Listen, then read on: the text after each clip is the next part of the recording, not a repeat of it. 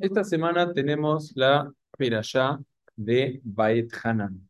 ¿Está bien? Así como en su momento en el libro Baikra habíamos hablado que eran un montón de Perashiot difíciles de comunicar o difíciles de transmitir mensajes prácticos, el libro de Barim en, la mayor, en su mayoría es un libro que es un discurso que dio Moshe. ¿Está bien? Imagínense, después de 39 años en el desierto, Moshe ya estaban a punto de entrar, Moshe sabía que no iba a pasar, pero él tiene la posibilidad de hablar con el pueblo judío. Ahora, cuando él empieza a hablar, comienza con un discurso en el cual repasan todos los acontecimientos que fueron aconteciendo a lo largo de los 39 años en el desierto. Entonces mencionan los hechos principales, cuando se mandó espías a la tierra de Israel y cuando se hizo el becerro. Y en esta peralla se repite nada más y nada menos que el hecho que hace que el pueblo judío sea el pueblo judío. Y es la entrega de las lujot, la entrega de las tablas, la entrega de los diez mandamientos. Y antes de empezar con el tema que quiero hablar, entendamos que eso marcó un antes y un después en la historia de la humanidad y ese episodio fue un hecho que nos hace ser algo distinto al resto de las naciones. ¿Qué quiere decir? Existen un montón de culturas, un montón de religiones, pero la única cultura o la única religión que comienza por medio de una revelación delante de millones de personas, en la cual Dios se revela a todos por igual. No es que Dios apareció en un sueño, no es que Hashem apareció en una profecía, o no es que alguien vio un milagro y dijo, bueno, este es, o alguien hizo algo sobrenatural y dijo, Dios me mandó. No, todo el mundo, hombres, mujeres y niños, vieron el hecho de Hashem revelándose en el monte Sinai. Cosa que es un poco loco, es un poco, es algo que yo puedo inventar un hecho que no tenga testigos, ¿está bien? Como hemos charlado en alguna oportunidad, pero un hecho delante de todo el pueblo, eso es imposible. Ahora, en ese episodio, ¿está bien? En el cual se dan los de Brot, en el cual se dan los diez mandamientos, de los cuales la mitad habla de nuestra relación con Hashem, o sea, eh, creer en Dios, no tener otros dioses, Shabbat, ¿está? O sea, respetar el día de Shabbat, que Shabbat sabemos que es lo máximo. Eh, un Shabbat es algo que nos permite, es todo Shabbat, ¿está bien? Ustedes ya lo saben, Shabbat es todo, es el momento donde estamos realmente nosotros. Dejamos de correr un poquito. O sea, Shabbat es todo, respeto a los padres, o sea, todo lo que es nuestra relación con nuestra espiritualidad, con la parte más eh, espiritual, como decía, y tenemos una parte que es más lo material, nuestra relación con el prójimo, no robar, no matar, no envidiar, uy, mirá que ya lo que tiene el otro, no, no envidiar, no celar, no codiciar, todo esto es las lujot. Ahora, sin explayar mucho en eso, hay un pasuk, hay un versículo que está en la previa Está bien, no se confundan, en la previa de los Aseret Halibrot. O sea, está en la previa de los diez mandamientos cuando se lee en la Perashá y Tro, en el libro de Shemot, donde la primera vez que se dicen los diez mandamientos, dice así: dice, Beatem Tiuli, dice, y ustedes van a ser para mí Mamlejet Koanim Begoy Kadosh. Una Mamlejet, Mamlejet viene de Malhut ¿Qué es un Malhut, un Melech? Melech es. Ok, muy bien. Malhut es reinado, reino. O sea, van a ser ustedes para mí un reino de Koanim. Nosotros conocemos Cohen, Levi, Israel, pero Koanim es el referente espiritual. O sea, un reino de sacerdotes. Es una palabra malísima, o sea, no es muy práctica, pero van a ser para mí un reino de referentes Begoy Kadosh. ¿Goy qué quiere decir? Muy bien. Goy es pueblo, Kadosh es santo. O sea, van a ser una nación santa para mí. Ahora, ¿qué quiere decir una nación santa para mí? Van a ser embajadores de Dios, embajadores de la espiritualidad en la tierra. Ahora, ¿qué es ser un embajador? Voy a contar dos anécdotas. hace unos años atrás tuvimos acá una cena con el embajador de Egipto. Hacíamos muchos eventos con embajadores y vino el embajador de Egipto, Amin Maleika. Tuvo tres veces en menor. La primera, no sé si alguna participó en su momento, creo que no. La primera fue una cena reducida, cuando vimos que había una persona para charlar, todo, hicimos pues una charla con él para jóvenes. Y la tercera fue un grupo reducido. ¿Vieron cuando empezamos a poder reunirnos en pandemia al aire libre?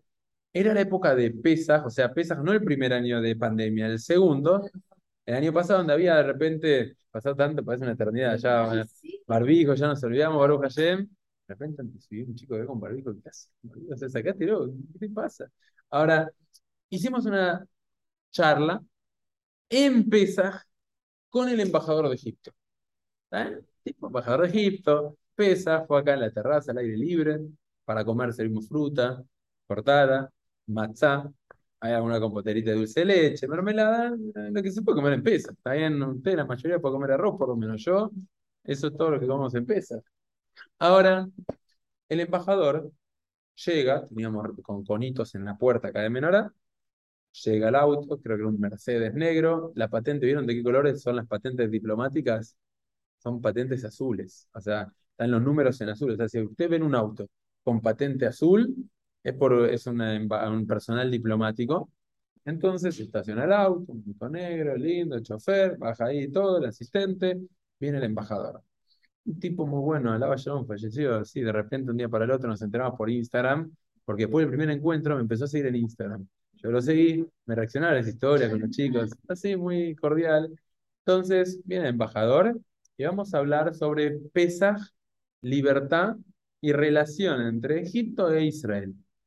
Entonces el Rab saca, habla sobre la libertad, sobre un montón de valores, y él también habla, cuenta el concepto que él tenía de pequeño sobre los judíos y sobre Israel. Para él Israel era el demonio, porque eso es lo que le habían educado y de un día para el otro Egipto hace la paz con Israel y ahí empieza a haber relaciones diplomáticas y nos cuenta toda la historia y demás y habla sobre la importancia de la paz, que Egipto busca hacer la paz con todas las naciones porque la paz es lo principal y una paz desinteresadamente. Así habla todo.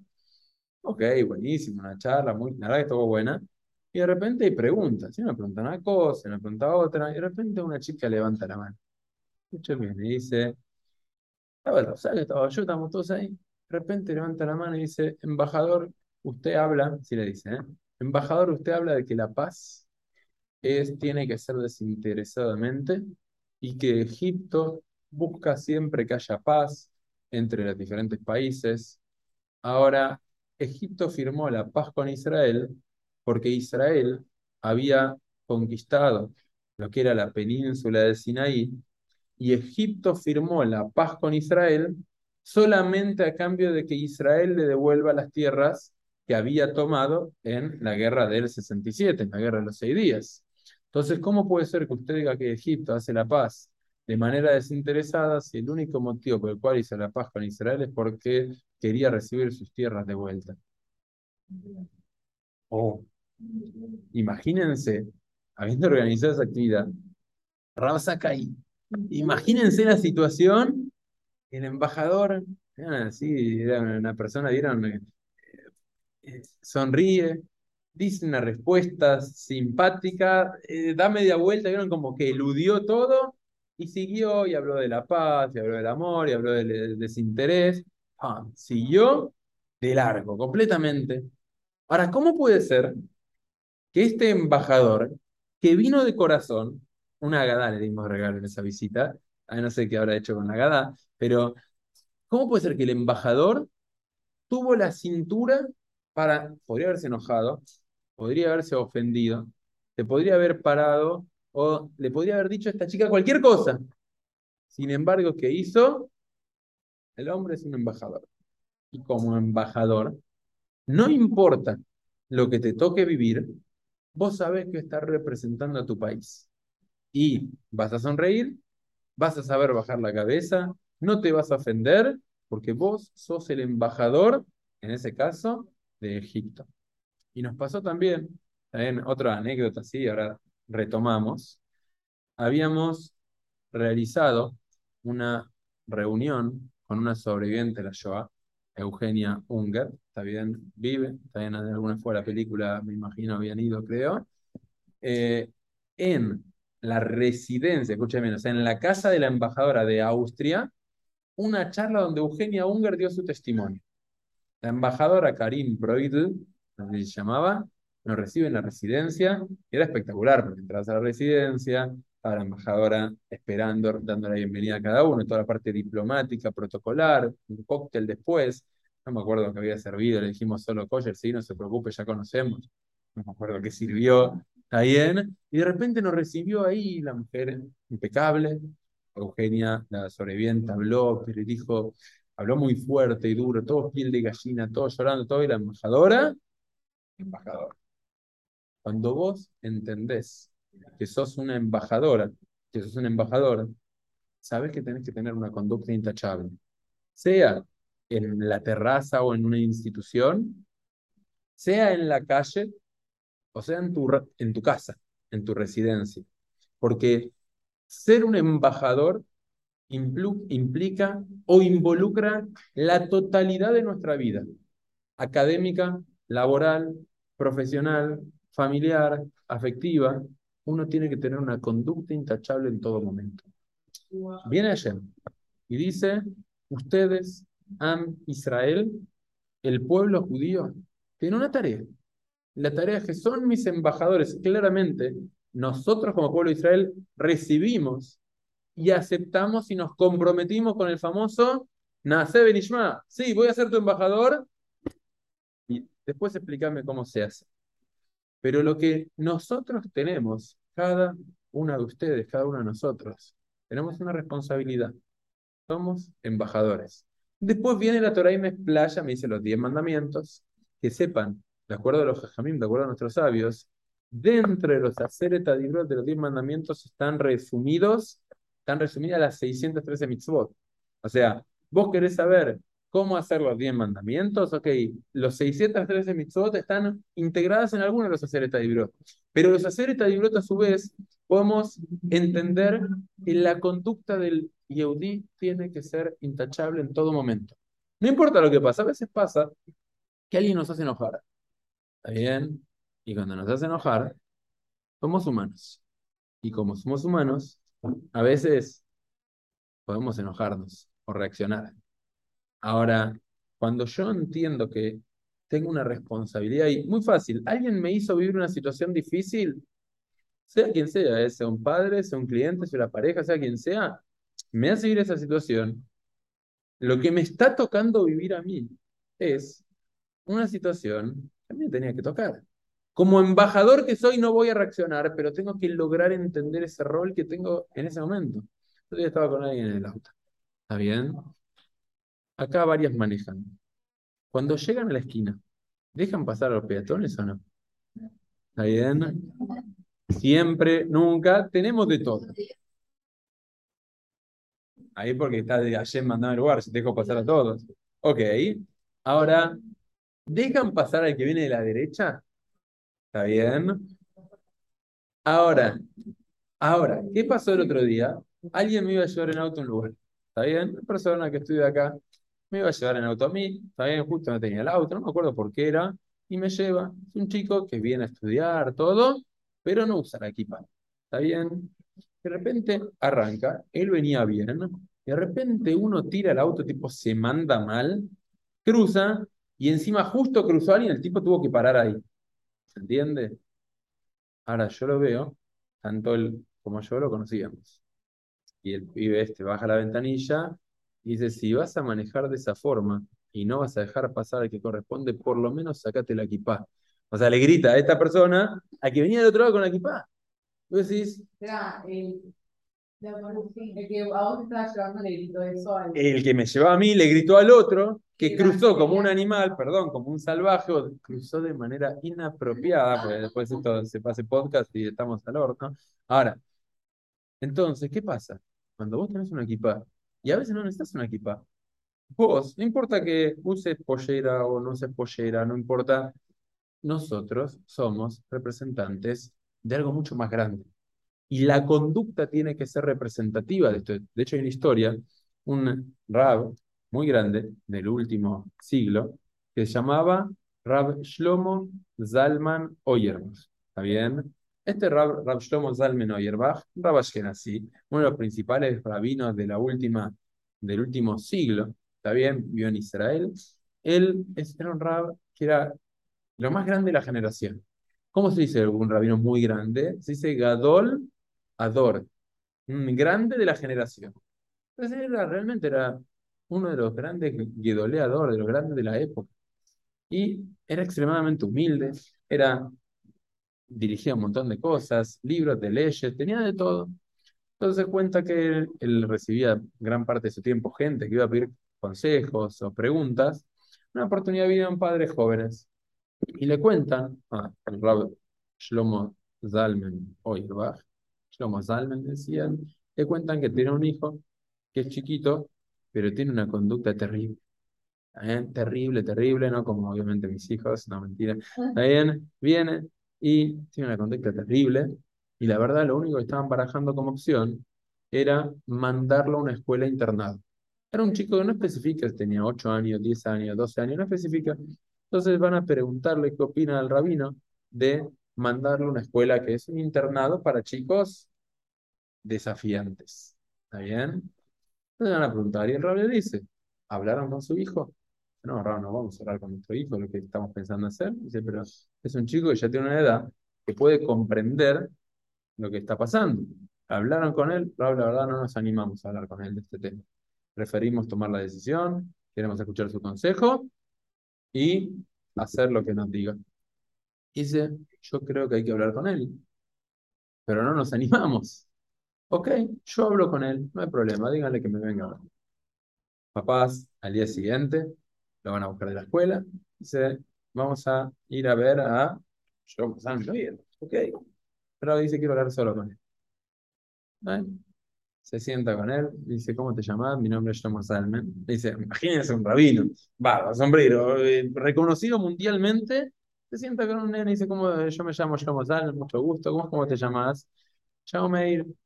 ¿Está bien? Hola, ¿cómo estás? ¿Cómo anda todo? Que sí que no se van a charlar. Dice, te quiero contar algo dice al chico. Dice, yo, así como me ves, yo soy el gadolador. pues yo soy el grande de la generación. Ultra humilde. Pero en este caso, así le encara al chico, yo soy el gadolador.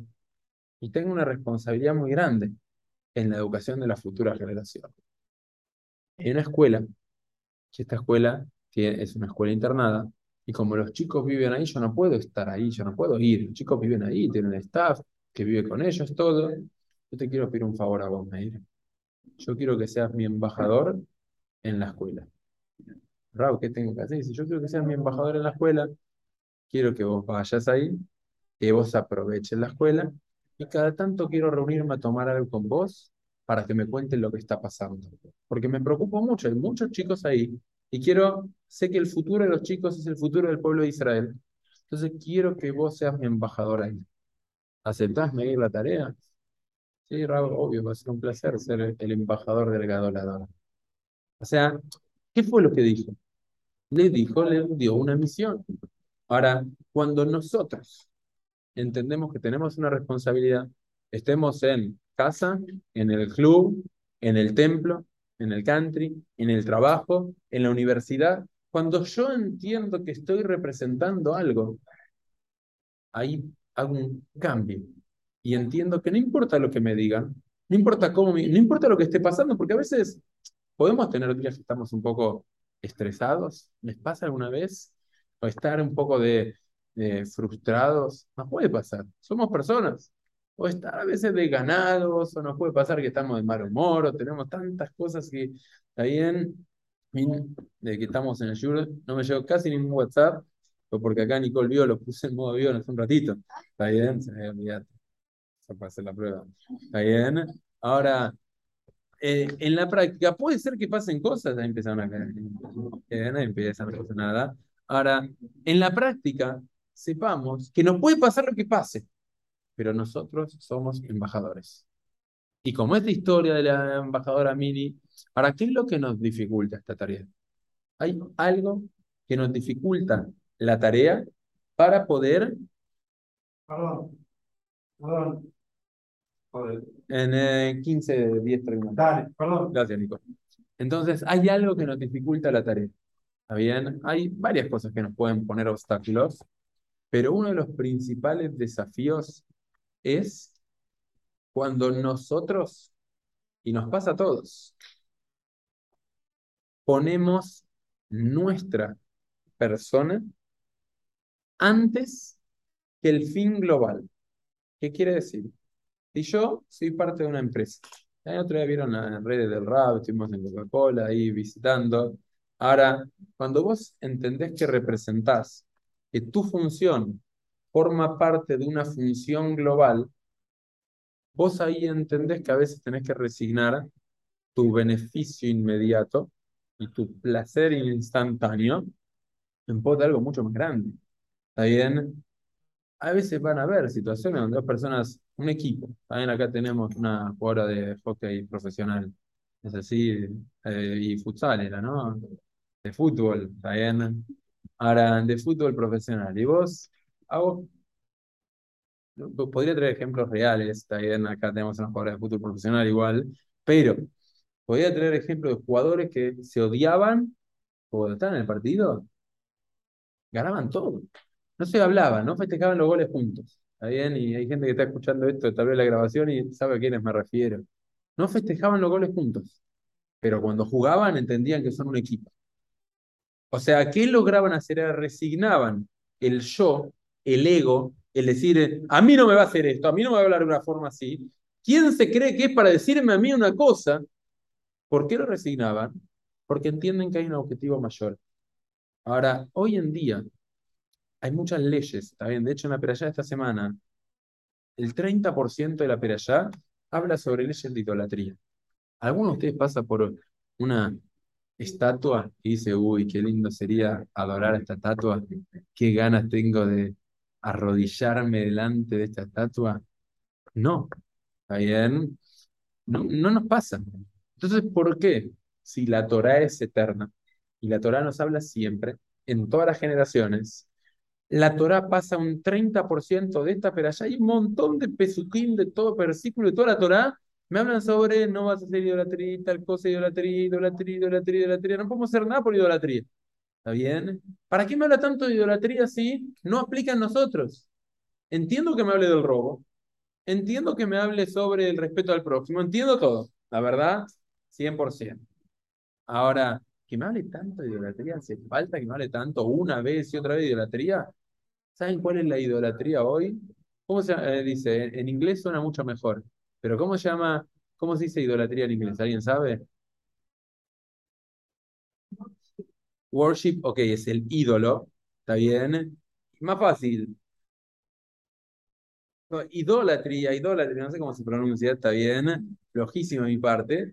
Ahora, en inglés es un juego, separan I, idolatry. O sea, como que el yo lo idolatro. ¿Qué quiere decir? Cuando nosotros, nuestra idolatría a veces pasa por darle, darle más lugar a mi persona que a lo que pasa en el conjunto, en el global. Entonces, ¿qué pasa? ¿A mí me van a ofender? ¿A mí me va a hablar de esta manera? ¿Sabe quién soy? ¿Está bien? Y a veces nos pasa eso. O a veces llegamos a nuestras casas y nos piden una mano, estoy cansado. Estoy cansado. ¿Les pasa una vez que llegan a sus casas agotadas y les piden algo? Y decir, no sé, tengo muchas hermanas también, se fueron casando. Ahora, eh, tengo, está todo el mundo acá y yo siempre a mí, y a veces pongo el yo. Y cuando yo pienso que todo lo principal en la vida soy yo y todo gira en torno a mí, al final lo que termino haciendo es dándome un lugar que hace que yo me olvide de los objetivos generales que tengo como Am Israel, que tengo un rol fundamental en la humanidad. Porque cuando yo camino, la gente me ve. ¿Está bien? Cuando yo digo algo, la gente me sigue. Ahora, cuando yo doy un mal ejemplo, ahí la gente dice, este es el embajador. Otra vez una persona me dice, Ari, yo la verdad con el judaísmo, literal, ¿eh? me dice, con el judaísmo, eh, ni, ¿qué pasó? ¿Viste la cantidad de gente religiosa que son mala gente roba? ¿Qué le contestarían ustedes? ¿Qué le dicen a una persona que plantea así? Ok, no todos. O no te dejes llevar también por la parte exterior, la superficial. Claro, lo ves con un equipaje que maneja mal. ¿Está bien? Ahora, eso no quiere decir, eso es porque él está equivocado. Ahora, gran parte de las veces que nos olvidamos de esta misión que tenemos pasa porque pensamos en nosotros antes que en el conjunto global. Y esa es muchas veces la idolatría que a nosotros nos toca. Muchas veces despreciamos al otro y, maltratamos. No, deja, es un fan. Ahí no sé si una cosa así, faltar el respeto al otro. ¿Cómo vas a no decir hola, buen día, gracias? ¿Está bien? ¿Cómo no vas a sonreír al que te... Vos sos un embajador. Cuando nosotros logramos ponernos en el chip, tengo una responsabilidad. Eso empieza a cambiar y ordenar todo. Porque obvio que como embajador no voy a robar, voy a codiciar, voy a amar al prójimo, voy a darse de acá, voy a cuidarme en lo que el embajador en su momento, ¿saben? ¿Saben? La diplomacia que tenía en los cubiertos, tantos cubiertos, qué cubierto para cada cosa, porque incluso cuando comes, embajador, ¿está bien? Y para nosotros, incluso cuando estamos solos en nuestro hogar, también tenemos que cuidar nuestra conducta. También tenemos que cuidar cómo actuamos, cómo reaccionamos. Hay una Mishnah de Pirkei Avot que dice que uno tiene que, en, el primer capítulo de Pirkei Avot, dice que uno tiene que revisar a los testigos. Acá, en Mayo Derecho, si mal no recuerdo, era así. Hay más acá, creo que nadie más tiene abogacía. Ana también, está bien. Ahora, tiene abogacía. Creo que estudies abogacía y quieres ser jueza. ¿Qué te importan los testigos? ¿En qué testigo me dice? Tenés que revisar a los testigos. Acá, Delphi, vos que estudiabas. Nada que ver con testigos. ¿Qué le importa a Delphi como comunicadora social y como gran persona que los testigos? ¿Saben qué me habla Periquea Bota ahí? Me dice: los testigos son. Después de 120 años va a haber un juicio donde cada persona va a ser evaluada. ¿Sabes quiénes son los testigos que tenés que revisar? Las paredes de tu casa que vean cómo actúas en tu vida privada.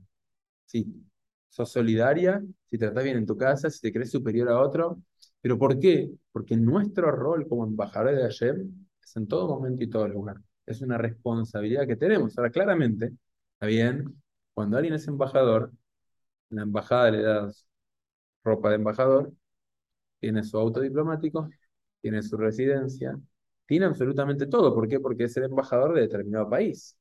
Cuando nosotros asumimos esa responsabilidad de ser embajadores de Hashem, de ser embajadores de Dios, de ser un ejemplo para nuestro entorno, de siempre buscar crecer y mejorar y representarlo mejor, no se preocupen, que todo lo que uno necesite para cumplir ese rol también lo vas a recibir. ¿Está bien? Como dice Pirgabo también, en mitzvah, Gorel mitzvah, cuando vos te propones hacer algo bueno, Hashem te va a dar todo lo que necesites para poder volver a hacer otra cosa buena. Entonces es como un ciclo. Entonces la clave es esta. Queremos entender esta, estos hacer, esta estos diez mandamientos, esta responsabilidad que tenemos, este es el pasuk que decís en la en el libro de Shemot, Beatem Tiuli. Ustedes van a ser para mí, Mamlejet Koanim, un pueblo de Koanim. Koanim no es solamente la tribu que te toca, Koanim es una responsabilidad de ser un ejemplo para los que te rodean. Koanim, Bekoi Kadosh, un pueblo santo. Y lo santo lo define las acciones que tenemos. ¿Se entendió?